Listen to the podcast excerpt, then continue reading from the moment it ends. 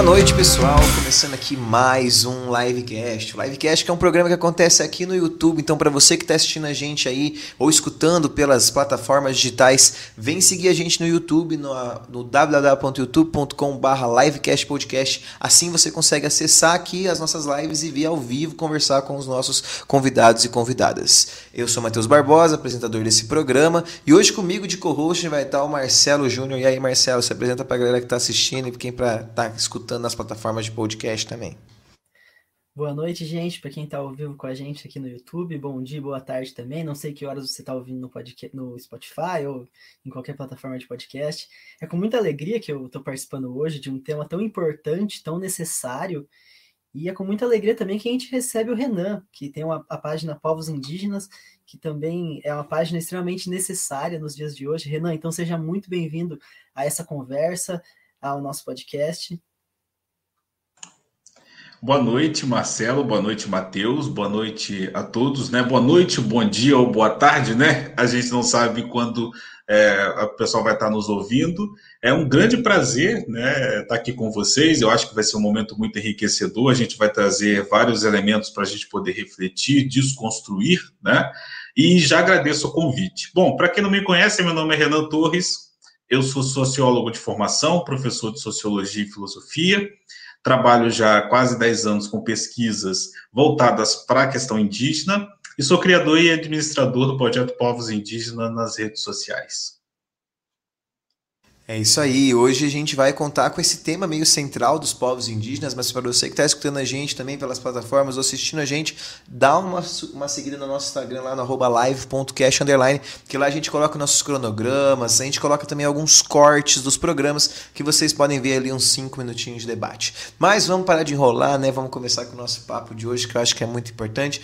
Hoje a gente está aqui para conversar sobre uma coisa muito importante, eu acho que assim, alguns tempos atrás, eu recebi uma, uma proposta de uma pessoa que segue a gente no, no Instagram, falando, pô, você podia falar sobre os indígenas, porque tá chegando o dia do índio e tudo mais. E aí eu pensei logo na minha cabecinha assim que talvez esse dia do índio não seria uma, um necessário ali desse momento para falar sobre indígenas, porque só usar desse tempo para falar dos indígenas e por que não falar em outros momentos. Então acho que esse é o mais importante assim para a gente trazer hoje, essa importância de falar sobre indígenas no Brasil. E acho que para a gente começar a gente tem que ter essa visão de dessa diferença de dessa fala mesmo, né? Índio, indígena, como eu falo, o que, que eu tenho que falar, como que isso, como que isso socialmente é, é, é, falado e como que os próprios indígenas gostam de se reconhecer, porque eu acho que é o que mais importa para a gente falar hoje, né, Renan? Exatamente, né? Eu acho que a gente já pode começar. É, sempre, sempre penso que a gente deve começar do início, né? Então, quem são esses grupos é, que habitam o nosso país? É, a gente sempre reproduz, é, e aí no imaginário social, no senso comum, uma expressão né, para poder denominar e chamar estes grupos que são de índios. Né? Se você virar para qualquer pessoa e perguntar, Matheus, ah, o que, que é esse grupo? São índios. O que, que é um índio? Um índio é um índio, gente. Né? As pessoas têm, é, e isso por herança histórica, né, o costume de chamar esses grupos. Só que essa é uma, uma, uma terminologia muito complicada e que representa um preconceito linguístico imenso em relação a estes grupos. Por quê? Por três motivos principais. O termo índio ele é um termo que não é dado pelos próprios povos nativos, né? Os portugueses que supostamente queriam chegar às Índias, eu digo supostamente porque já havia a intenção de conhecer esse território, né? Já tinha o conhecimento sobre essa região é, e evidências históricas nos mostram que os portugueses né, já sabiam de tudo daqui e tudo mais. É, então, quando chegam aqui, eles passam a chamar esses nativos de índios. Né? Então, logo de cara, ele não é um conceito, ele não é um nome que é dado e atribuído pelos próprios nativos. Além disso, esse termo ele reduz toda uma diversidade de 836 mil uh, indígenas, que compreende um contingente de 305 etnias e que também compreende uma diversidade numérica de mais de 270 línguas a apenas uma. Né? Toda essa diversidade ela é suprimida dentro desse conceito índio. E, em terceiro lugar, esse conceito, além dele reduzir numericamente, ele padroniza culturalmente. Gente, eu não sei se vocês conseguem imaginar, mas quando a gente fala em 305 etnias, é como se fossem 305 sociedades com costumes diferentes, com práticas culturais totalmente diversificadas, habitando o nosso país.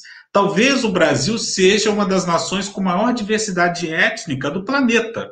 Né? Então, quando se fala no índio, tem-se o costume de classificar esteticamente e culturalmente de uma forma muito estereotipada. Se eu perguntar para você que está nos acompanhando quais são as características que definem o que é ser um índio, você vai me dizer com a pele pintada, é, com o corpo seminu, usando o cocar, tendo dificuldade de falar o português, né? Porque a gente associa muito a, a palavra mim aos indígenas, né? A gente está tá acostumado a ah, mim não consegue, mim não faz. Isso é um preconceito linguístico gravíssimo e que é utilizado como forma de padronizar esteticamente esses indígenas e também culturalmente. De onde a gente tirou que os indígenas brasileiros praticam a dança da chuva, gente? Isso é uma prática de um grupo étnico dos Apache americano. Veja como que nós internalizamos essa lógica de maneira inconsciente, né? Todos os indígenas andam nus, todos os indígenas têm a pele vermelha. Gente, a pele vermelha é por causa do, do urucum que eles passam na pele. Eles não nascem naturalmente com a pele vermelha, né? E que é, tem o cabelo liso. É, Esses dias eu estava conversando com os meus alunos da aula de filosofia para o sétimo ano. E os alunos falaram: tio, eu vi uma imagem na, no Facebook de um índio, só que ele tinha barba. Ele não é índio. Eu falei: como não? Não, é porque a gente está acostumado com o indígena sem ter barba, sem ter pelo no rosto. Eu trouxe toda uma desconstrução, inclusive os indígenas aqui da região, sou de Campos dos no interior do Rio de Janeiro, eles eram baixinhos, gordinhos e tinham barba. Então, é, é uma, uma, uma, característica física que é totalmente discrepante desse imaginário social, né? Então, logo de cara, é, e é importante a gente reconhecer isso, porque é um, é um conceito, é uma terminologia que está muito presente no nosso senso comum e que representa os vários problemas e a visão histórica que a gente tem em relação a eles, né? E é extremamente complicado o, é o modo como essa, essa visão que a gente que a gente tem foi construída, né? Se a gente for trazer quando desde o do início da, do, da invasão ao continente americano, o tempo, o tempo todo é, ocorre, além do genocídio indígena, além do, do assassinato aos povos indígenas, ocorre também um apagamento, né, uma tentativa de apagamento, que infelizmente dá certo, da cultura indígena, da influência indígena sobre o meio ambiente, sobre, sobre a sociedade. Então, é, os, os europeus que vêm, eles tentam de toda maneira, além de não deixar cultura indígena exercer uma influência sobre a sociedade, também criar esse imaginário sobre o indígena.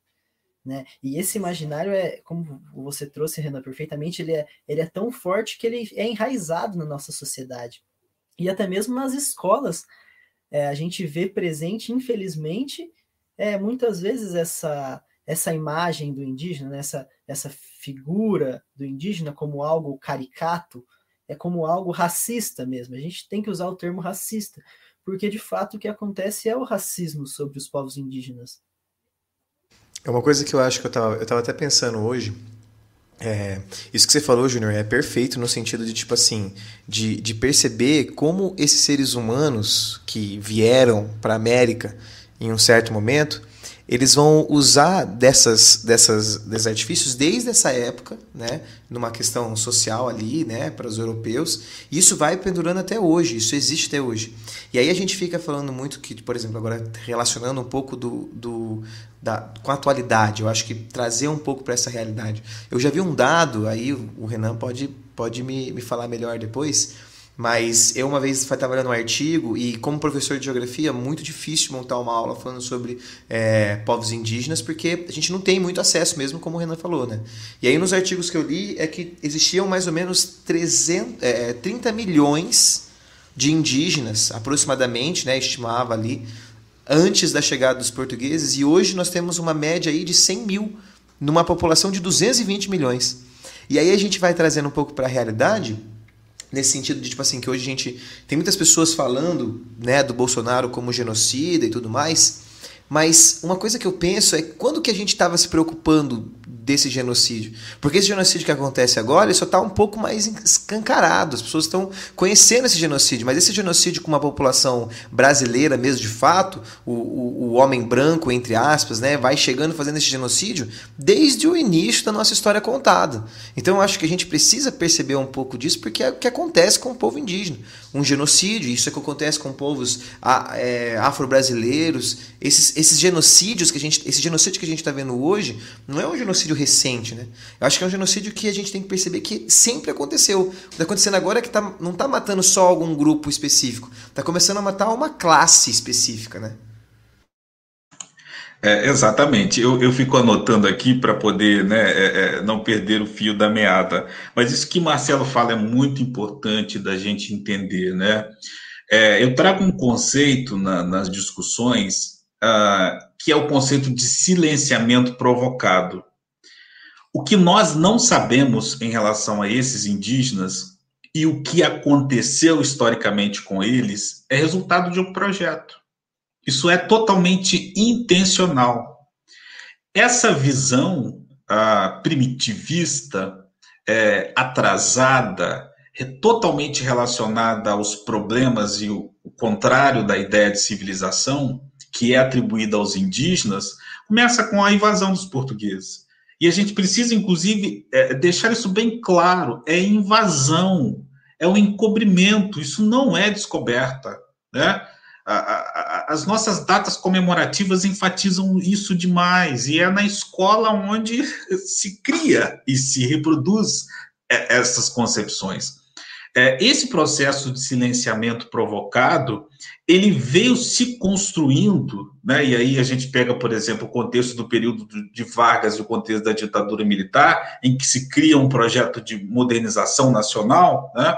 É, esses indígenas eles são silenciados. Se a gente pegar, por exemplo, o contexto uh, pós a invasão dos portugueses, a gente tem a criação da política dos bandeirantes, né, que queriam desbravar o interior do país, né, então eles foram responsáveis por todas as práticas é, de apresamento e de escravização desses indígenas, que é um elemento que, para o senso comum, é muito silenciado também, né, porque reproduz-se uma ideia de que os, a escravidão indígena não deu certo, e isso é uma falácia muito grande. Muitos indígenas foram escravizados e muitos indígenas não aceitaram o processo de escravidão, que é outra ideia que relaciona a imagem que a gente tem sobre eles, né? De que eles aceitavam a catequização e a escravidão de forma pacífica. Isso não aconteceu, né? É, e a política da catequização. Esses indígenas eles eram ensinados a uma moral religiosa que fazia objetivamente um processo de lavagem cerebral, para que o indígena pudesse reconhecer a sua cultura, a sua singularidade cultural, não como uma riqueza, mas como algo demoníaco.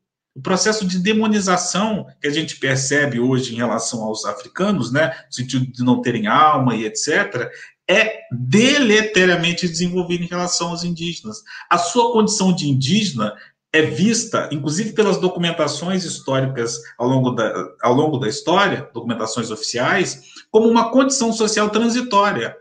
Ou seja, este ser ele vai deixar de ser índio ele vai ser inserido à lógica e à moral da sociedade vigente e ele vai perder a sua característica de indígena. E, e, e, a gente criou, ao longo da história, esse imaginário social de que ele é uma categoria em transição, de maneira que isso introjeta no próprio indígena a necessidade dele mudar seus padrões, seus costumes. Esse silenciamento provocado também é artístico várias obras. Albert Eco, que é um grande pintor que vem para o Brasil uh, no século XVI para o século XVII. Depois vocês pesquisem aí, quem está nos ouvindo e assistindo. Pesquisem Homem e Mulher Tapuia. Criou-se um binômio de diferenciação. O homem tupi, que seria aquele indígena civilizado, com as roupas, aquele que aceitou o processo de catequização de forma é, é, é, totalmente é, inquestionável, e o indígena tapuia, que eram os indígenas que habitavam mais o interior do país, que eram aqueles indígenas mais bravos, mais aguerridos, que não aceitaram mesmo, os inimigos dos portugueses. Então, eles são representados como toda aquela ideia de selvageria. E esse pensamento social, ele se constrói historicamente. Em 1889, com a proclamação da República, proibiu-se, gente, isso na lei, proibiu-se usar o termo índio. Se você pega, por exemplo, as documentações de nascimento, casamento e batismo, vai estar tá lá a categoria de mestiço, porque não pode mais falar sobre índio. Então, isso cria no imaginário social uma ideia de que o indígena é uma fantasia, é uma ilusão. Né? E quando você traz essa questão atual, né, como que esse processo ele se constrói e, e, e representa hoje esses aproximadamente 100 mil, é efeito de todo esse processo. Era, eram cerca de 30 milhões de indígenas e cerca de 5 milhões de etnias. Gente, vocês conseguem mensurar isso? É uma diversidade que não dá conta nem da gente é, tentar problematizar a, a, a, a riqueza dessa pluralidade cultural. Né? E que o nosso desconhecimento mediante a tudo isso representa cada vez mais o silenciamento e a, a lógica civilizacionista para acabar com esses territórios. O conceito que, que Mateus trouxe é perfeito para definir o que está acontecendo. É um genocídio cultural. É um silenciamento não só da visão e um silenciamento físico, mas é um silenciamento cultural. E por outro lado, a nossa sociedade é moldada mediante a esses padrões, a esses costumes. Quando a gente discute sobre o surgimento da ciência no século XVII, Francis Bacon, a lógica do, da tecnologia, da metodologia científica, é porque ela desconsidera os etnossaberes. Isso precisa estar muito claro para nós. Né? Então, toda essa lógica ela se desenvolve como forma a reforçar esse projeto né, histórico. A gente consegue perceber que é, não se torna só um genocídio, né? vai se tornar um etnocídio daí, né? A gente troca o termo, né? É uma etnia que está sendo liquidada ali, né? Que está sendo que tá acabando com elas, né? E, e, eu acho que isso é uma coisa muito muito louca porque quando a gente pensa numa escola, por exemplo, que vai falar sobre indígenas, é, a gente vê uma uma eu coloquei no, no livecast um, é, no Instagram uma uma enquete perguntando para as pessoas se achava que era suficiente o, o ensino sobre indígenas que tiveram na escola ou que tem na escola. E, tipo assim, 86% das pessoas, a gente teve mais ou menos umas 150 votações, 86% falaram que não, que eles não, não conheciam essa, essa ideia do indígena, do que é o grupo. E eu vejo que a gente tem muito dessa. dessa muitas questões que são passadas para as pessoas é muito familiar, né? É uma composição cultural muito familiar. Os pais vão dando as informações. E aí, como que essa informação ela vai ser passada, né? Ela vai ser passada de uma forma deturpada, como essa, como essa pessoa é, aprendeu isso, né? Como ela colocou isso. E aí você vai colocando cada vez mais esses, grupos indígenas em mazelas, né? Em, em, em, em, ser excluídos da sociedade. E aí um dia eu lembro muito bem, eu até, eu até queria falar disso aqui na live. Eu lembro de um dia que eu, eu não lembro onde eu estava, eu era uma criança, eu era uma criança.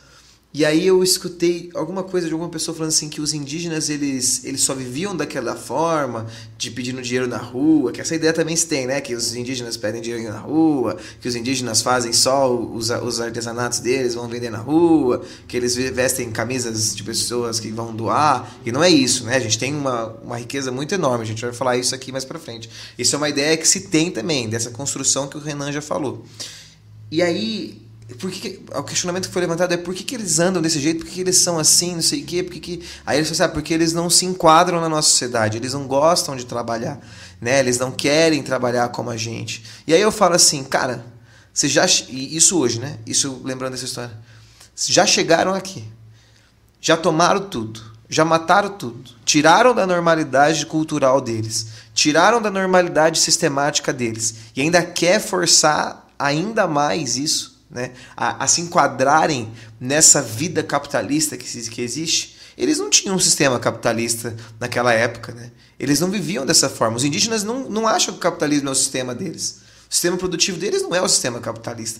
E por que, que eles têm que se adequar a isso? Né? Isso é o, esse é o grande problema do capitalismo, porque ele não vai só entrar economicamente no país, ele vai entrar culturalmente no país. Ele está acabando com essas questões culturais, está padronizando tudo isso. Né? Isso é uma visão minha, a gente sabe que pode ter outras visões, umas outras desconstruções, mas eu acho que essa ideia é, é interessante a gente pensar nisso. Né? É, totalmente, né? E aí você fala isso e me lembra de, de algumas coisas interessantes, né?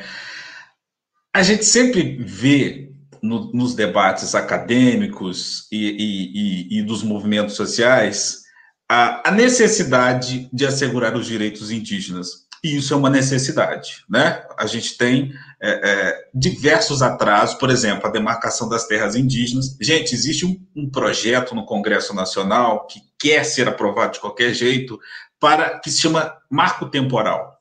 Os indígenas que não tiveram a sua terra demarcada antes da Constituição não vão ter mais. E a gente precisa discutir sobre isso. O que, que é a concepção de terra para os indígenas? Não é uma concepção de moradia. Essas culturas vivem a vida baseada na tradição e na ancestralidade. A terra é muito mais do que um elemento que, que dá ou produz. É, é, é, é, é ela é muito mais vista como uma. Existe toda uma cosmologia por trás da Terra do que essencialmente um objeto a ser explorado, como a própria lógica da ciência nos traz. Do que só uma propriedade, né? Exatamente, não é, não é posse, né? E, e, e a gente tem essa uma visão é, que é muito problemática, por outro lado. O indígena precisa ser inserido na sociedade. Mas peraí, ele quer ser inserido? Ele quer fazer parte da sociedade? Então é um pensamento totalmente ultrajante, que não que, que não delega aos indígenas uma autonomia de decidir para si o que querem. Então, quando a gente discute sobre liberdade, liberdade de expressão, até que ponto existe essa concepção de liberdade, de autonomia? Né? E por outro lado, reproduz-se no imaginário social, e a gente tende a concordar com isso sempre, reproduzir isso sempre, de que o indígena ele precisa ser tutelado pelo Estado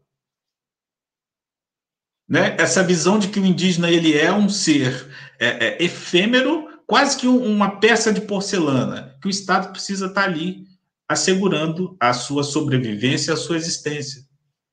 Obviamente, a minha fala não é no sentido de desqualificar a necessidade de garantir os direitos, mas é uma, uma discussão um pouco ontológica, sabe? Buscar a, a essência da questão. É, e, e, isso que você traz é muito importante de se discutir, né? Numa sociedade capitalista, bancando agora o advogado do diabo, os indígenas que não se inserem nessa lógica, eles não vão sobreviver. Existe uma etnia no centro-oeste do Brasil, né, que é a região onde nós temos é, populações numerosas de indígenas, no centro-oeste, Mato Grosso. Nós temos os Chavante, né, eles são lindíssimos, a pintura corporal deles é belíssima, e, e, é, uma, é uma etnia que nós temos uma concentração muito numerosa de indígenas. E tem um documentário que foi produzido pela FUNAI, eu acho que ele está disponível no YouTube, é Documentário nas Aldeias Chavante. Depois você pesquisa, vocês pesquisam, né? Acho que acho que está disponível sim. E se não tiver, a gente tá, eu tenho também, posso disponibilizar para quem né, quiser. É, e ele vai tratar sobre como a lógica do capitalismo se insere nas aldeias e não só se espelha numa questão comercial de venda e troca, mas faz com que a cultura ela perca automaticamente a sua originalidade cultural. Tem um, um, um vídeo, e a sua fala, Matheus, me lembrou bastante isso, é, que, que os, os pajé, né, que são os representantes religiosos, começam a chorar dando uma entrevista e a lamentar porque os jovens não queriam mais participar das festividades, não queriam mais cantar as músicas, porque eles estavam ouvindo K-pop. Não que o K-pop seja é, é negativo, mas é, se inserindo nessa lógica das plataformas de streaming, minha irmã adora K-pop é, se inserindo nessa lógica das plataformas de streaming, e toda essa lógica de nominação é, retira a, a, a concepção de, de, identidade cultural que eles possuem.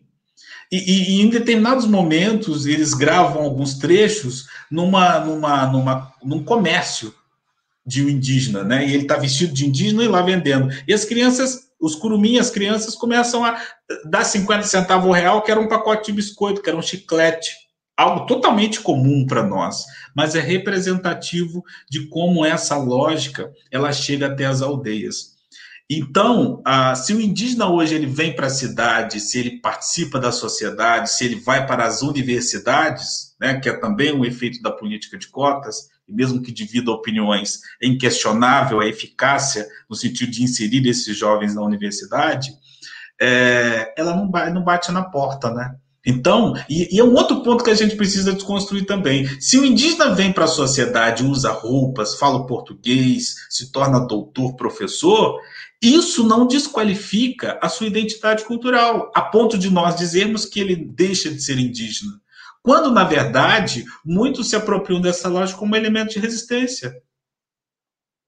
Eu tenho um amigo, o nome dele é Ivanilson, ele vai acompanhar essa live. Ivanilson, um abraço para você. A gente é parceiro, sempre está participando de eventos juntos. Ele é da etnia Chocó de Alagoas e ele fez história. Ele é professor de história. E o objetivo dele é produzir trabalhos acadêmicos para que o conhecimento da etnia não fique apenas na oralidade, para que tenha documentos para falar sobre a etnia. Por outro lado, a gente também não pode ter uma visão ingênua em relação aos indígenas quando alguns deles querem de fato participar da sociedade capitalista e deixar de ser índio. Porque isso acontece também. Né? A gente não pode ter uma visão ingênua desse processo, mas entender como que este processo ele se internaliza de uma forma muito ultrajante e muito avassaladora. Né? O capitalismo não vai bater na sua porta e me dizer dá licença, né? ele vai se adentrando. Né? É, realmente é muito, é muito complicada essa situação, né? Esse, essa, esse ponto que você tocou, eu acho, eu acho perfeito. O principal é, é o que os indígenas querem, né? Eles querem, porque não foi, não foi perguntado para eles o que se eles queriam ou não participar dessa sociedade capitalista, da sociedade escravista quando os portugueses vieram. E hoje também é algo que. Eu vixe, meu cachorro tá querendo participar aqui no fundo. Não sei se tá dando para ver. Ele. Toda live ele, ele quer. Ele quer participar, fica. fica latindo aqui. Mas voltando, é, retomando, é, não foi. Não foi perguntado, né? Eles foi algo que vem como, vamos dizer assim, é imposto. E é uma e eu acho esse termo é um termo extremamente errado, então é, é, é vou usar entre aspas para quem está ouvindo no podcast também, esse termo da questão de trazer o progresso aos indígenas, sabe? Mas o que é progresso? Sabe? É muito o que? A sociedade que a gente vive é uma sociedade é, que, que, que atingiu um progresso em relação às sociedades indígenas. Eu, é muito complicado essa, esse termo progresso. É um sentido de que alguém um está acima do outro, né? E esse termo é, é, extremamente errado. Essa, o modo como é imposto é, essa, essa questão do que o, que o, o indígena, infelizmente, é, como você trouxe, ele não tem opção, né? De certa forma. Claro que existe uma resistência e é muito bonito ver essa resistência indígena.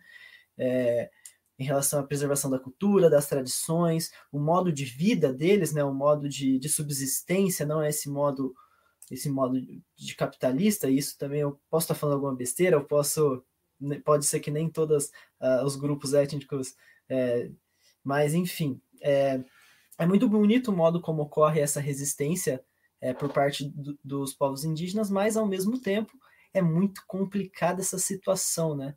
Porque na sociedade que, onde, que a gente vive hoje, é, eles se veem como obrigados a, a, a, se inserir na sociedade, por conta da, de sobrevivência mesmo, né? Por conta de, para vamos dizer assim, para comer.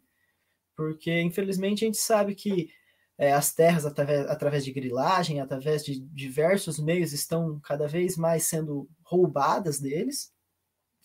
E hoje Hoje é uma situação, infelizmente, muito complicada a situação atual. Né? Nos últimos anos é, está, está, pior ainda, mas a gente também não pode é, fechar os olhos e dizer que, que em algum momento é, foi do, do, modo como realmente deveria ser, né?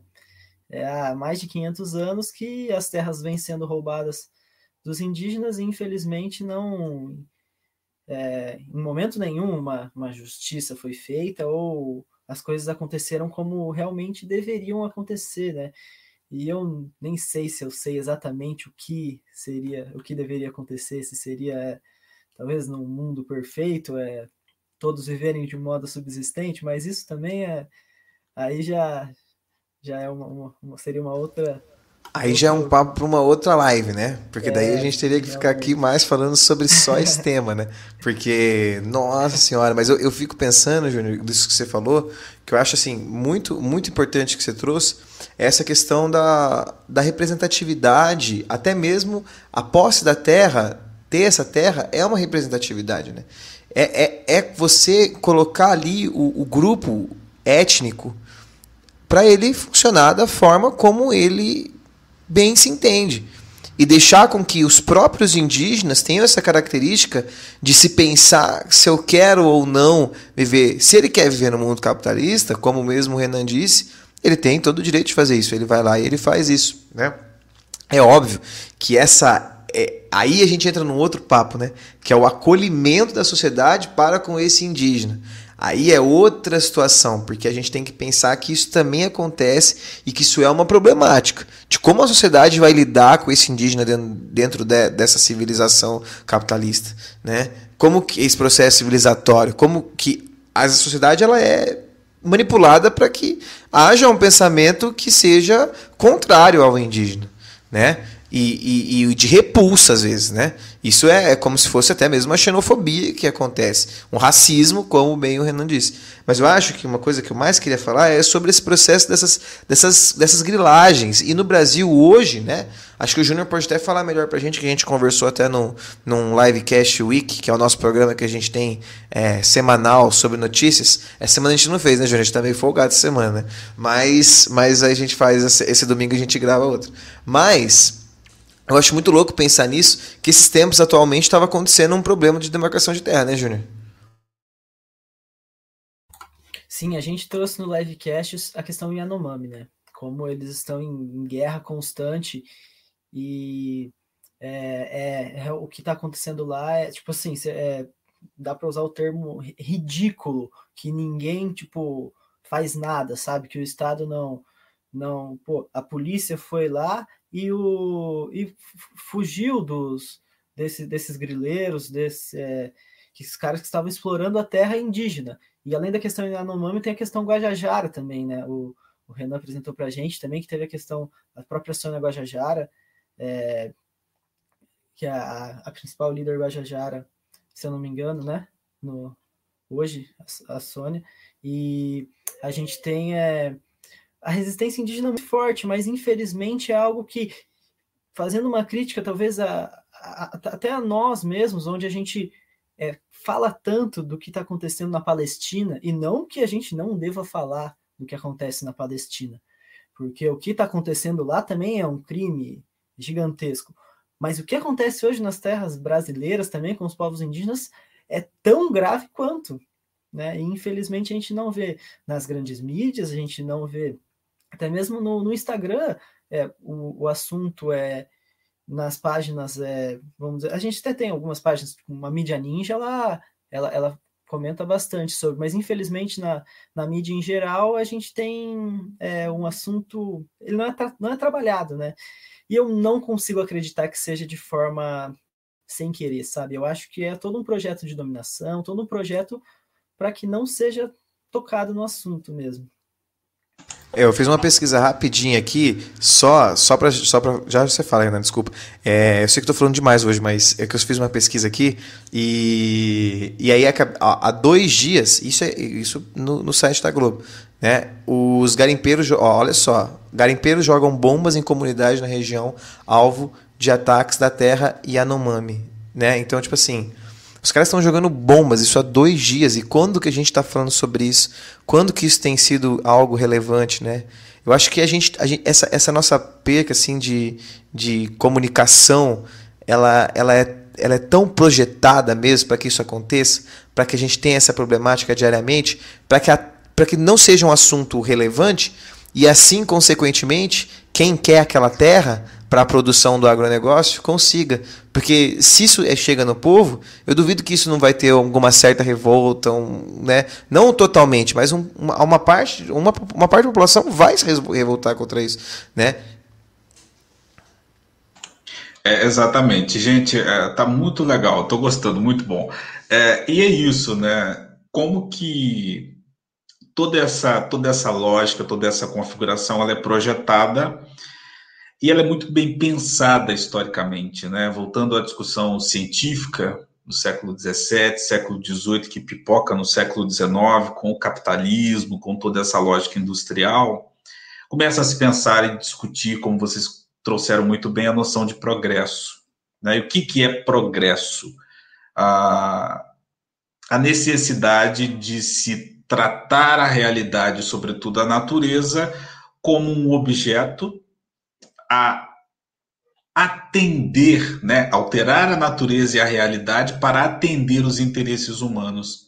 Então cria-se um modelo de civilização, um modelo é, é, de enxergar o que, que é a vida e a relação com o ambiente, que desqualifica totalmente, né, sumariamente, as sociodiversidades e toda a concepção étnica né? Porque quando a gente está falando nessa concepção étnica, gente, isso tudo se constrói historicamente. Século XIX, a gente tem um debate sobre construção darwinismo biológico, darwinismo social. Isso, do ponto de vista é, da raça, legitimou e ainda legitima no imaginário social a inferioridade desses grupos.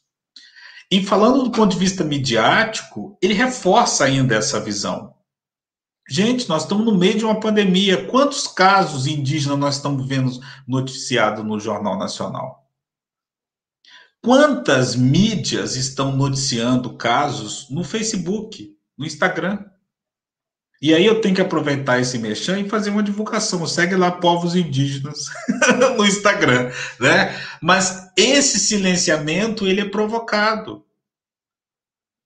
Gente, a, a, tese, isso foi uma tese de uma monografia que foi produzida e venceu um concurso que o Instituto Histórico Geográfico Brasileiro fez, se não me engano, no ano de 1834 ou 1836, que diz que os indígenas vão desaparecer. Então, toda a concepção midiática reforça essa lógica. Para que falar de índio? O que, que eles representam para a nação? Só que ah, ah, eles tra trazem o costume do banho diário, a gente tem que agradecer a eles, não é isso que o imaginário social diz? A gente toma banho todos os dias por conta dos indígenas, né? E, e a gente não discute que quando os portugueses chegarem, mil, chegarem a invadir em 1500, baixou uma galera aqui podre, que os indígenas ficaram dezenas de anos salvando eles. A gente não discute sobre isso nos livros didáticos, né? A visão que se cria, sobretudo midiática, sobre eles é uma visão dos vencedores, a história dos vencedores. Né? Então, a, a gente precisa. É, eu acho que a gente sempre é, diz um senso comum que eu acho que precisa ser revisto. Não é que a gente precisa dar voz, a gente precisa ouvir essas vozes. Quantos indígenas vocês acompanham nas redes sociais? Você que está nos acompanhando agora.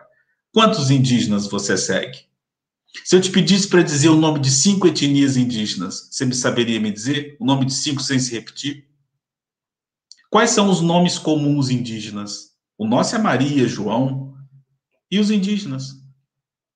O nosso desconhecimento ele é projetado para reforçar essa ideia do desaparecimento. E aí, quando a gente coloca o contexto atual, é ainda mais trágico. Vocês sabiam que alguns grupos indígenas no Brasil não têm o direito de receber o auxílio emergencial porque não entram na categoria de, de desempregados? Que concepção de trabalho nós estamos alicerçados? O que, que é trabalhar? Por outro lado, existe uma visão de que eles são preguiçosos, né? Para que ele vai precisar trabalhar? Ele está na floresta. Então, a caça, a pesca, os etnossaberes que são praticados há, há milhares de anos não são? Não é uma forma de trabalhar? mas que essa visão civilizacionista ela é, desqualifica, né? Sobretudo durante o período medieval, o trabalho era uma penitência. E o capitalismo reforça a ideia de que para trabalhar, o trabalho dignifica o ser humano, né? Que os protestantes vão trazer lá na reforma, né? De, do século XVI para o século XVII. Então, toda essa mescla desse processo impacta no, no imaginário social. Gente, nós precisamos é, dizer isso todos os dias. Falar sobre povos indígenas é falar sobre racismo.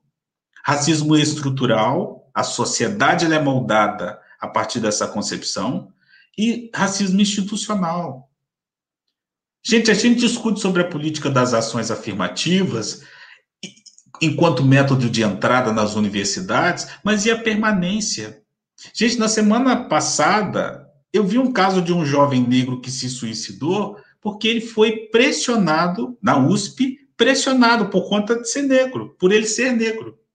Os professores, os colegas, toda a universidade cerceava ele. E o mesmo acontece com os indígenas. Só que a gente não, não, não vê esses, esses noticiários. Então, qual é o modelo de vida que nós estamos alicerçados. Né? A grosso modo, a pergunta a se fazer é essa.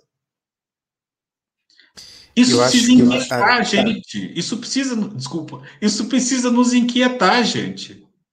Isso precisa. Não basta, né? A, a, a, existe aquela famosa frase: não basta não ser racista, é necessário ser antirracista. Então, você que nos acompanha, né? Você deve ter irmãos mais velhos, pais, que espelham em você, traga esse debate, traga essa problematização. Não vamos falar sobre indígenas somente no dia 19 de abril. Não vamos falar sobre indígenas somente na internet, mas nos nossos costumes diários.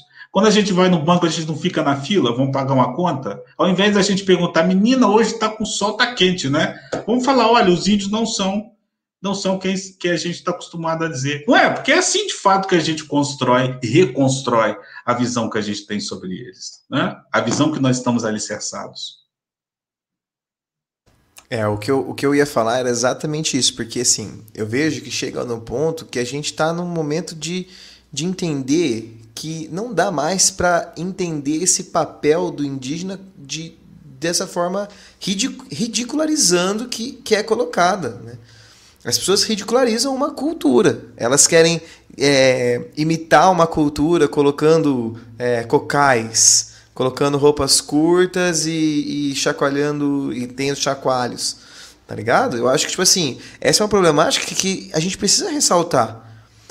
Por que, por que a imagem do indígena vai ser sempre uma, uma imagem que vai ser como se fosse um produto mesmo, né? De, de consumo. É, como eu posso dizer? De consumo de, sei lá, de, de alguma coisa meio que. Não, não é uma demonstração cultural, de fato. É uma demonstração de, de, uma, de uma persona ali que às vezes nem existe, né? É folclorizada. E aí a gente entra na questão de como que a nossa imagem em relação a eles, além de ser primitivista, além de ser animalesca, é importante que isso fique claro, é uma concepção folclorizada. Vamos lá, gente. O dia 19 de abril, todos, todos vocês que nos acompanham, e olha, ó, você vai ver, eu, eu vou estar certo no que eu vou dizer. Todos nós temos uma fotografia ou uma lembrança do dia 19 de abril que a gente estava vestido de índio, né, com todos esses adornos, e cantando a música da Xuxa. Todos nós vamos brincar de índio. Gente, você fala isso com uma criança de 4 a 5 anos, ela cresce entendendo que ser indígena é uma brincadeira, é um super-herói. Ué, Renan, então você está fazendo uma crítica ao nosso modelo educacional? Sim, que reforça os estereótipos. Essa visão que nós estamos criticando aqui, ela é ensinada nas escolas. Isso é muito trágico, gente. Isso é muito trágico. E nós temos uma lei, que é 11.645 de 2008, que torna obrigatório nas instituições públicas e privadas do Brasil o ensino da cultura, da história e cultura afro, africana, afro-brasileira e indígena, mas não tem material para os professores. O que eu mais encontro na página são dif dificuldade de professores. Gente, se vocês soubessem o dia, o dia 17, 18 de abril, quanto de pipocou mensagem para mim, pelo amor de Deus, eu preciso ensinar alguma coisa para as minhas crianças. Me ajuda. Então há uma carência, sobretudo, formativa neste país, nos cursos de licenciatura. Os cursos de licenciatura, principalmente em História, Matheus, você é professor de História, né? Vão trabalhar a pré-história brasileira e, e, o contexto da, da, antes da invasão dos portugueses de uma forma muito rápida. Me corrija se eu estiver errado. É, eu sou professor de Geografia e o Júnior é de História. É, eu sou da História. Ah, então eu confundi. É, é realmente algo extremamente superficial. É, não, e dentro da geografia eu também tenho que trabalhar esse, essa questão do, do, do, dos indígenas, né? E para mim eu tenho uma dificuldade enorme, assim, de verdade, assim, muito grande. Eu acho que, assim, o, o, que, o que você trouxe, assim, é uma coisa que é constante mesmo. A gente vai. Eu tive dentro da minha faculdade, até vou contar uma história. Quem faz geografia sabe como é que é. O negócio da geografia é viajar. A gente curte fazer uns trabalhos de campo, tirar uma, uma brisa fora da, da faculdade, porque é o que a gente tem que viver mesmo. Eu acho que isso faz parte. Não é porque o, o professor de geografia ou o aluno de geografia ele gosta de viajar. As pessoas têm essa ideia lá na, na faculdade. lá. Eu lembro que teve uma treta gigantesca aqui na UEL, porque eh, a, a universidade que eu sou formado, né, na época que a gente foi para esse campo, porque tava, não estava tendo é, dinheiro para alguma coisa de algum curso na medicina, e aí eles falaram que, tipo assim, ó, pô, o curso de geografia foi fazer um trabalho de campo e a gente não pode ter isso aqui. Aí quase que a gente tem vontade de chegar nesses cursos elitistas, né? Por exemplo, o curso de medicina, e falar assim: ah, tá, você acha que você não tem quase nada, né? Você acha que você não tem nenhum recurso, né? Mas tudo bem, como a gente sabe que o pensamento desses, da maioria, né? Não de todos, mas de uma grande parte de, desses alunos é um pensamento mais elitista, a gente sabe que essas, essas falas vão existir sempre. Mas uma coisa que eu sempre que, que, que eu sempre falo é que esse trabalho de campo mudou muito minha visão do próprio indígena. Eu fui no meu terceiro ano da, da graduação, era a matéria de ensino em geografia. Tipo, a gente tinha uma matéria do ano inteiro para a gente aprender a ensinar. Não sei se é assim que a gente fala, mas é uma matéria da, da licenciatura. E a gente foi numa, num, num, num, espaço, num território indígena mesmo, onde eles tinham as dinâmicas deles, tinha lá a parte mais, mais da, da agricultura, né, de, de como que eles cultivavam, né, a parte do cultivo, tinha a parte dos templos religiosos, tinha as escolas, tinha o professor. Então, tipo assim, é uma dinâmica muito diferente do que aquilo que foi passado para mim quando eu era criança.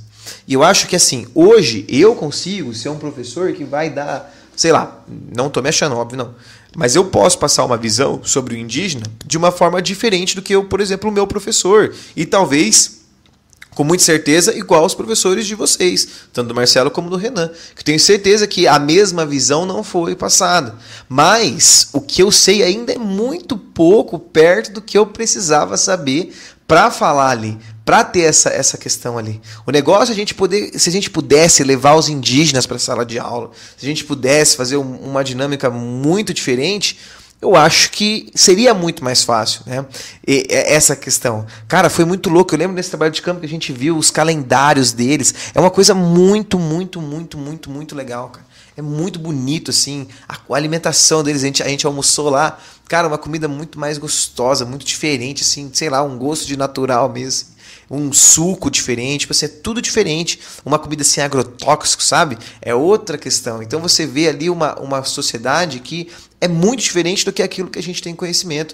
E eles têm ferramentas, têm agricultura desenvolvida, eles têm técnicas, eles. eles essa questão de, de achar que os portugueses chegaram aqui, encontraram um povo que era um povo primata, que não tinha nenhum conhecimento, é balela. Os caras tinham desenvolvimento social, os caras tinham uma divisão social, os caras tinham produção, né? não igual o sistema colocado como na Europa, mas eles tinham toda uma dinâmica. Né? É muito louco pensar como a gente é falho nessa, nessa transparência da realidade. Exato. Ah, perdão. Só, só, só, um detalhe bem rapidinho, É o detalhe é que a gente, querendo ou não, teve o nosso, a nossa metade do ensino fundamental e o ensino médio pós essa lei da obrigatoriedade. E mesmo assim a gente não teve essa base né, no, no colégio. E na, na, na, universidade a gente também não tem essa base para realizar o ensino da história indígena. Exatamente, né? E, e, e, o seu relato é muito importante, Matheus. É, inclusive para quem está nos assistindo, gente, é, vamos. É, é, é, eu, eu acho que esse ensino remoto também possibilita muitas coisas, né? Então, com certeza, professores vão nos acompanhar. Chamem indígenas para a sala de aula, né? Levem a desconstrução, porque eu acho o seguinte, e a gente até conversou sobre isso antes, né? Melhor do que falar sobre eles, vamos chamá-los, vamos é, possibilitar o protagonismo né, e, e, e compreender essas sociodiversidades. Darcy Ribeiro, um grande antropólogo brasileiro, foi senador, é, um grande educador, ele escreve um livro chamado Povo Brasileiro, e ele diz uma frase muito interessante para a gente poder pensar a, a concepção cultural dos indígenas. Ele diz o seguinte: é uma riqueza tão grande que nós, a sociedade capitalista, que se diz ser capitalista, não conseguiria suportar tanta beleza. Então, de certa forma, nós, é, é, com toda essa realidade civilizatória, é, classificatória e dita progressista, está se afastando, estamos nos afastando das nossas reais essências.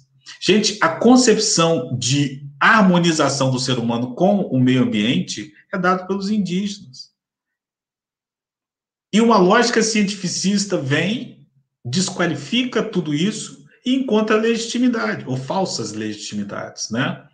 É, é, e é muito trágico a gente perceber, pela lógica capitalista, a apropriação cultural das culturas. Como que toda essa concepção de natureza e de humanidade é apropriada pelo capitalismo como, ainda uma forma de gerar lucro, de aumentar a produtividade. Teve uma vez que eu fui no supermercado aqui, e aí estava passando pela seção de cervejas e vi uma cerveja, uma marca de uma cerveja chamada Tupiniquim. Falei, olha. Que, aliás, é, um, é muito boa. E é daí, é daí do sul, não é? E aí eu olhei e falei, puxa vida, e cara, e cara, Falei, aí eu tirei uma foto. E eu tenho amigos. Muito, são, cara. É, eu tenho amigos que são da etnia Tupiniquim, né? Tupiniquim é ali na, na aldeia de Aracruz, no Espírito Santo.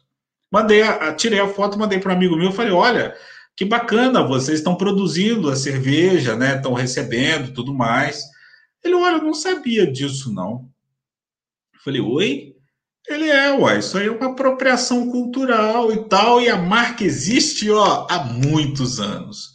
Eu falei, uai, então vamos, vamos ver judicialmente isso, porque isso é apropriação cultural, né? O nome da etnia é apropriado por uma empresa capitalista como forma de gerar lucro e muito lucro, porque eu fui pesquisar na internet, a empresa é famosíssima, exporta e tudo mais. De uma etnia. Se eu não me engano, ela é considerada a melhor cerveja do Brasil. Algumas das. Olha das... isso então, algumas delas, da, da, das, de algumas sabores, porque são vários sabores diferentes, foram consideradas as, a, a, melhor, algumas delas foram as melhores do Brasil, assim, disparado, assim, em evento de cervejaria.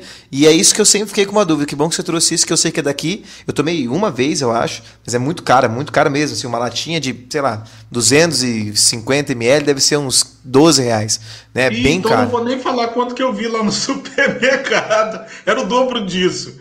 Né? Então, veja, e aí quando ela não é, quando há uma apropriação cultural, né, dos reais sentidos culturais, é, e também, olha como é que é a lógica, né? Os indígenas que produzem o seu artesanato e comercializam, há um processo de desqualificação. Ah, mas isso não é da natureza humana dele? Por que, que ele está vendendo?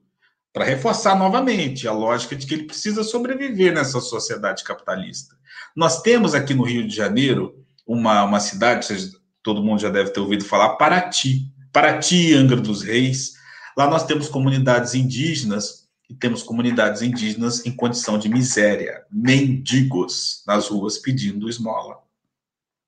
E aí a gente é, é, é, amplia a nossa percepção sobre miséria, sobre o que, que é ser um mendigo, né? Os indígenas nessa situação. Pedir dinheiro, sabe? As crianças que pedem dinheiro no, no trânsito eles nessa, nessa situação. Então é, é muito trágico a gente pensar é, é, é, o que, que é ser indígena e como, gente, isso é muito trágico. O que eu quero dizer para vocês, e é para chocar mesmo, nós somos responsáveis por isso. Nós alimentamos essa lógica.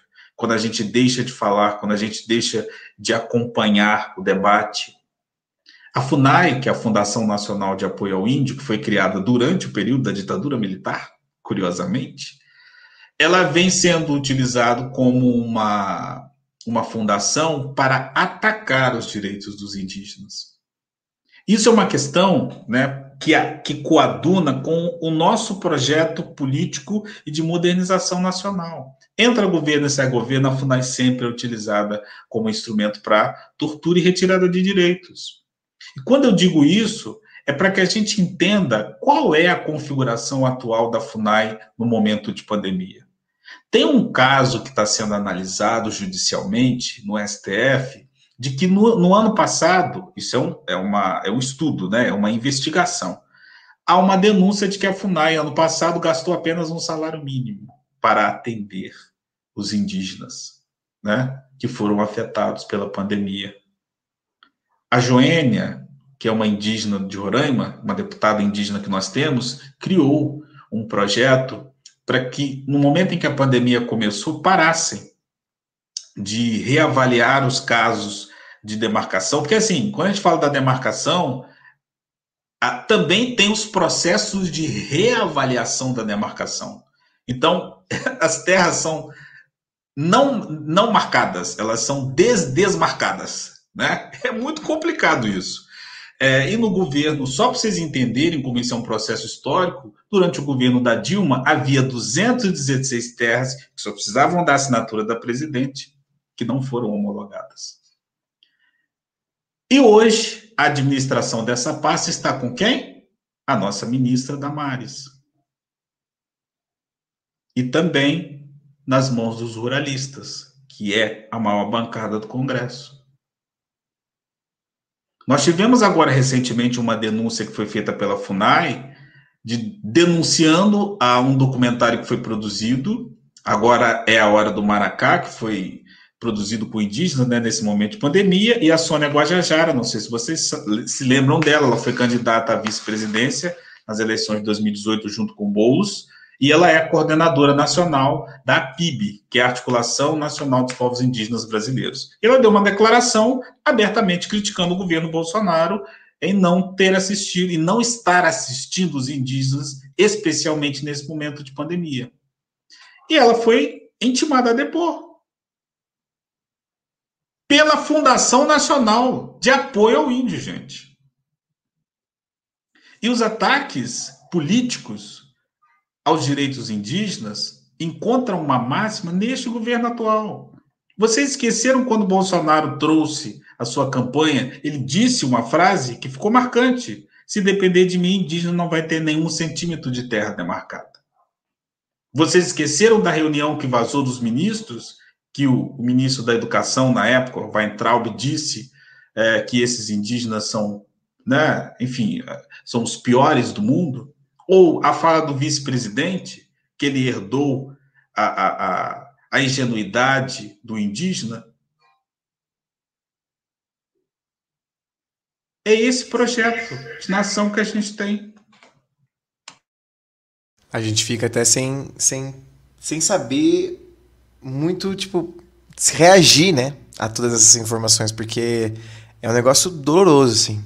Mas a gente chegou a uma hora de live já e passou rapidão, né? Foi uma hora. Então a gente vai ler uns comentários aqui que o pessoal deixou para ver a participação um pouco.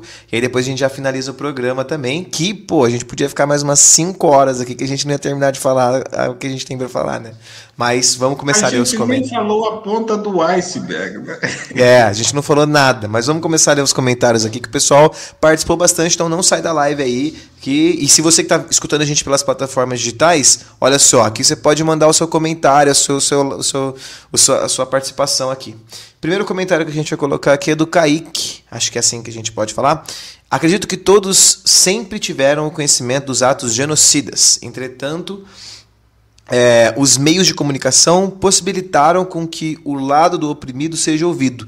Logo ocorre uma ilusão de que só estamos é, ligando para os genocidas agora, na opinião dele. Eu acho que eu concordo um pouco dessa opinião, sim. Eu acho que a, a, mídia trouxe isso, né? Uma, uma valorização maior dessas temáticas. Acho que a gente tem que pegar esse sentido, né? De que a, a mídia, não, não a mídia tradicional, a mídia cibernética, né? Essa mídia nova, vai trazendo algumas pessoas um, um lugar de fala que antes não tinha na mídia tradicional. Não sei como é a visão de vocês aí sobre esse assunto. É, é, é, a gente precisa. É, é, porque isso dá um debate imenso, né? Mas uh, é preciso entender que o falar sobre o indígena, é, historicamente, ele vem sendo moldado numa visão assistencialista, negacionista, e estão discutindo tanto sobre negacionismo, não é mesmo, né? É, mas, sobretudo, uh, como resultado da resistência e da luta política dos povos indígenas, né? O caso da Sônia Guajajara, por exemplo, que foi à TV, foi por conta da grande popularidade que o movimento indígena trouxe. Olha, a gente tem muito mais apoio internacional do que dentro do próprio país. E tá óbvio, né, por tudo aquilo que a gente já discutiu aqui. Então, para que as informações possam ir à TV, e, e geralmente são por conta de uma certa culpa que os indígenas teriam. Ah, um grupo indígena atacou os madeireiros. Mas por que, que eles atacaram? Porque eles acabaram com a aldeia. E cria-se essa visão histórica de que eles são canibais, que reforçam essa visão negativista e de selvageria. A gente, tá, a gente ainda precisa avançar muito para poder pensar o que, que é representatividade indígena na, no, no, nos meios de comunicação, né? E também na internet, com essa cultura do cancelamento, né? No Twitter. Por outro lado, é, por conta dos movimentos sociais contemporâneos e principalmente pela atuação do movimento indígena, de fato, no meio cibernético a gente tem uma, uma ampliação desse debate, né? Isso é importante a gente reconhecer. Mas é, eu ainda acho, é, só completando ainda antes de ler do Carlos, eu ainda acho que infelizmente é, nem todo mundo tem conhecimento ainda, sabe, desses atos genocidas. Eu acho que é, e por isso é tão importante até o trabalho que você faz no Instagram, Renan. E mas é, infelizmente eu acho que existe uma parcela muito grande da população que ainda não tem conhecimento é, de todo tudo que está acontecendo, de tudo que ocorreu. Então é é uma situação bem complicada, mas vamos para o próximo comentário, que o Carlos diz que é, ele comenta assim: essa é a força do processo civilizador. O cérebro ocidental colocou em movimento uma forma de viver, ser e agir. O Estado brasileiro incorporou todo o saber social fundado nesse modelo de sociabilidade. É, eu acredito que a gente é, teve uma influência muito grande dessa, desse eurocentrismo. Né? A sociedade brasileira ela vem com, com um imaginário europeu muito grande e realmente é, uma, é aquela ideia de viver como um mundo ocidental. E eu não, não acredito que o Brasil seja parte do Ocidente. Eu não enxergo o Brasil como, como parte do Ocidente, sabe? É, e... O Brasil ele faz parte sim do Ocidente como um, um um território explorado, né? O território para exploração. Sim. E essa é a participação do Brasil, né? Porque culturalmente é só tentando impor cultura, cultura ocidental, para que a gente consuma, consuma, consuma e eles explorem, explorem, explorem, né? Acho que é esse papo que a gente é ocidental, mas de verdade, eu acho que a gente precisa muito. A América Latina, por exemplo, é uma é um campo de diversidade que meu Deus do céu. Tipo assim, não tem como você falar, tipo, sobre. sobre não, pode, não tem como deixar de falar sobre povos indígenas, não tem como você deixar de falar sobre os, os mestiços, um monte de grupo que vai sendo formado aqui na América Latina. E como essa América Latina ela tem uma representatividade indígena muito maior do que nós brasileiros, né? Você vê, por exemplo, agora no Peru ontem, né? Nós tivemos a eleição de um líder indígena, né? Então eu acho que assim, eu acho que é uma coisa que, que faz parte do, do, do nosso, do nosso ser latino mas não faz parte do nosso ser brasileiro. O, o, o Júnior, você foi perfeito. Nós não somos ocidentais como eles, eles propagam, mas a gente acha que, que a gente é, né? Mas a gente só é explorado nesse sentido. É, eu gosto bastante da, de, uma, de uma discussão, inclusive vou até sugerir, né, para quem não conhece, é, Boaventura de Souza Santos. Né, ele é um grande sociólogo contemporâneo e ele escreve uma, um livro chamado Análise das Epistemologias do Sul, Norte e Sul. É, e ele dá continuidade a um debate que está muito famoso atualmente, super necessário, que é pensar sobre a lógica da decolonialidade, né? a importância de se pensar uma mudança valorativa de epistemologia, né? É, e, e, ele traz uma perspectiva muito interessante, né? não vou aprofundar, mas é, quanto que nós somos moldados, vistos e classificados pela palavra norte. Vocês já pararam para pensar o quanto que geograficamente e epistemologicamente essa palavra ela, ela molda a nossa maneira de enxergar a realidade? Ah, gente, eu, eu preciso de um norte, eu preciso de um norteador. Isso é uma concepção epistemológica que esse Ocidente nos trouxe. Nós poderíamos estar aqui falando numa língua indígena. Sabe? É, é uma outra forma de ver e de viver o mundo que veio historicamente sendo vilipendiada. Né? Eu acho super interessante essa, essa, essa, esse debate. Carlos é um grande amigo, ele é jornalista de São Paulo, e Kaique é meu aluno. É, eu acho que a gente tem muito desse processo da, da decolonialidade sendo importante e a gente tem até um programa que a gente gravou aqui com a Bárbara Carini. Então, para você que está assistindo a gente, escutando a gente, vá assistir esse programa com a Bárbara Carini, que a gente falou exatamente sobre isso, desse processo de decolonialidade. Foi um programa, assim, extremamente show, muito parecido com o programa que a gente teve hoje aqui. Vou colocar mais, mais os outros comentários aqui. Também, né, sobre o ser latino, a gente também trabalhou um pouco ah, é verdade, né? E tem a questão do ser latino com que a gente conversou com a, a Pri Barbosa, uma artista plástica, né? Muito massa. Foi bom também. Vamos colocar mais um comentário aqui do Daniel Silva.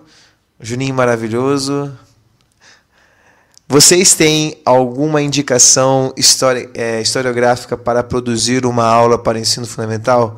Agora eu acho que fico com o Renan, porque eu mesmo de fato estou usando material didático e alguns pequenos artigos que eu encontro. Olha, Daniel, sua pergunta é maravilhosa. É, tenho sim, tenho sim, tenho muitas indicações, inclusive, é, e, e, e, trabalho com isso, né? A minha atuação na UENF como pesquisador é trabalhar num grupo de pesquisa sobre cultura e patrimônio cultural, e a gente trabalha com formação de professores. Inclusive, agora, no final de junho, a gente vai publicar um e-book instrumentalizando professores para trabalhar a temática da cultura e patrimônio cultural de diversos aspectos, e eu escrevi lá um capítulo sobre a temática indígena. É, a gente, você pode, inclusive, o Daniel, né, que fez a pergunta, lá na página do Instagram, eu separei, tem um post até recente, foi próximo ao dia 19 de abril, com um link para acessar materiais para professores trabalharem. Lá tem indicações de livros, mapas, músicas, tem bastante coisa. É, é, e, e, e, que trabalham exatamente essa perspectiva da decolonialidade. Né? Eu percebo muito a, a, a, carência dos professores em ter materiais para trabalhar isso. Então, a gente reuniu lá todo o material, é, você pode acessar. Mas, por exemplo, os trabalhos da Berta Ribeiro, né, que inclusive foi esposa de, de, de Darcy Ribeiro, ela escreve um livro chamado Índio na História do Brasil. Esse livro é belíssimo, maravilhoso da perspectiva crítica, de valorização cultural, de patrimônio, totalmente distante né, das músicas da Xuxa, totalmente distante dessa realidade é, classificante né, e, e, estereotipada. Daniel, vou te fazer um pedido, por favor, não vista as crianças de índio e não cante as músicas da Xuxa, por gentileza. É, eu acho que é o mais importante mesmo. E aí nós tivemos alguns outros comentários, né, que estavam falando que a live foi maravilhosa, necessária, a live muito informativa, bastante pessoas participando aí, pessoal falando que o papo está interessante. É, e o Daniel falou que já vai conferir lá no, no, no Instagram. Então, é, só para a gente finalizar, eu acho que esse programa, ele foi, para mim, foi um dos programas que eu digo de coração que eu precisava falar sobre indígenas, eu precisava falar sobre isso no programa. Eu acho que quando eu criei o Livecast, eu tive essa ideia mesmo de passar coisa que às vezes eu não tenho muito conhecimento também, saca? A, a ideia não é eu chegar aqui e, e dar uma de professor palestrinha e, e, e querer falar tudo. eu tô aprendendo muito com essa live hoje. Tenho certeza que o Júnior aprendeu também. E também que o Renan aprendeu, que a gente foi trocando umas figurinhas aí que foi super legal. Eu acho que essa é a ideia central do programa. Mas para finalizar mesmo o programa de hoje, eu queria que você, Renan, deixasse uma fala final para a gente fina, finalizar com, com, com chave de ouro esse nosso programa aí, para as pessoas, o que, que elas têm que pensar e refletir sobre o programa de hoje. É bacana. Inclusive o Daniel disse aí que não vai fazer isso não, né? Ele não vai vestir as crianças. Muito bom, Daniel. Bacana você ter fechado com a gente. É, mas diante de tudo, toda, todas essas problematizações, né? Eu acho que a atividade de hoje foi bem provocativa, que isso possa despertar e inquietar você, vocês, nós, a reavaliar a nossa visão que nós temos em relação aos indígenas é, de fato não dá mais para a gente garantir é, sustentabilidade, desenvolvimento humano, desenvolvimento social, é, adotar essa postura classificante e negativa em relação ao indígena, e, e, e obviamente que existe todo um contexto, né, como a gente veio falando, que vai de contra maré para esse reconhecimento, que esses pontos que nós trouxemos hoje possam inquietar vocês de alguma forma, e a gente espera que de forma muito positiva, para que a gente possa não só conhecer sobre os indígenas, porque se a gente adota uma visão de apenas conhecer, né, porque a perspectiva do conhecimento em determinado sentido, ela soa muito utilitarista, ou seja, isso que eu ouvi, ou que eu prestei atenção, eu vou usá-lo no momento exato em que eu precisar. Que a, a, essa live, todas essas abordagens, todas essas reflexões possam servir de aporte crítico para a sua consciência crítica, para o seu pensamento e para a sua identificação não apenas emotiva, para que hoje a gente fale sobre a necessidade de reconhecer as culturas e que amanhã caia no esquecimento, mas para que a gente se sinta parte dessa realidade, parte das culturas, não só como elemento estético, mas que a nossa atuação seja para levar consciência crítica e propagar uma cidadania não apenas pertencente à cultura indígena, mas participante, para que eles possam ser preservados, reconhecidos e valorizados no nosso território. Né? Perfeito demais, eu acho que é, essa é a, é a visão mesmo. Tentar ser mais crítico porque eu acho que a criticidade ela não é algo que a gente tem que ter só para a gente derrubar apenas um sistema, mas para derrubar todos esses paradigmas que são quebra que são colocados anteriormente, né? Eu acho que a criticidade ela traz essa, essa visão para gente de um ser humano melhor. Mas gostaria de agradecer muito ao Renan pela participação hoje. Renan, muito foda, muito legal mesmo.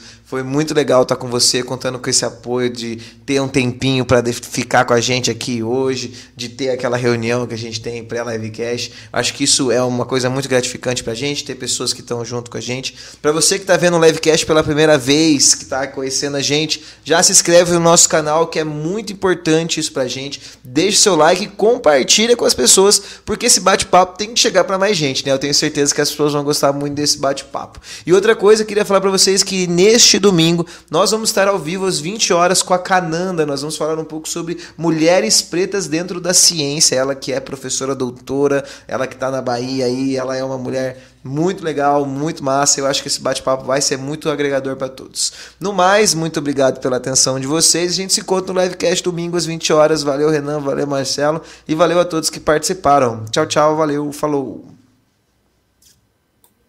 Tchau, gente.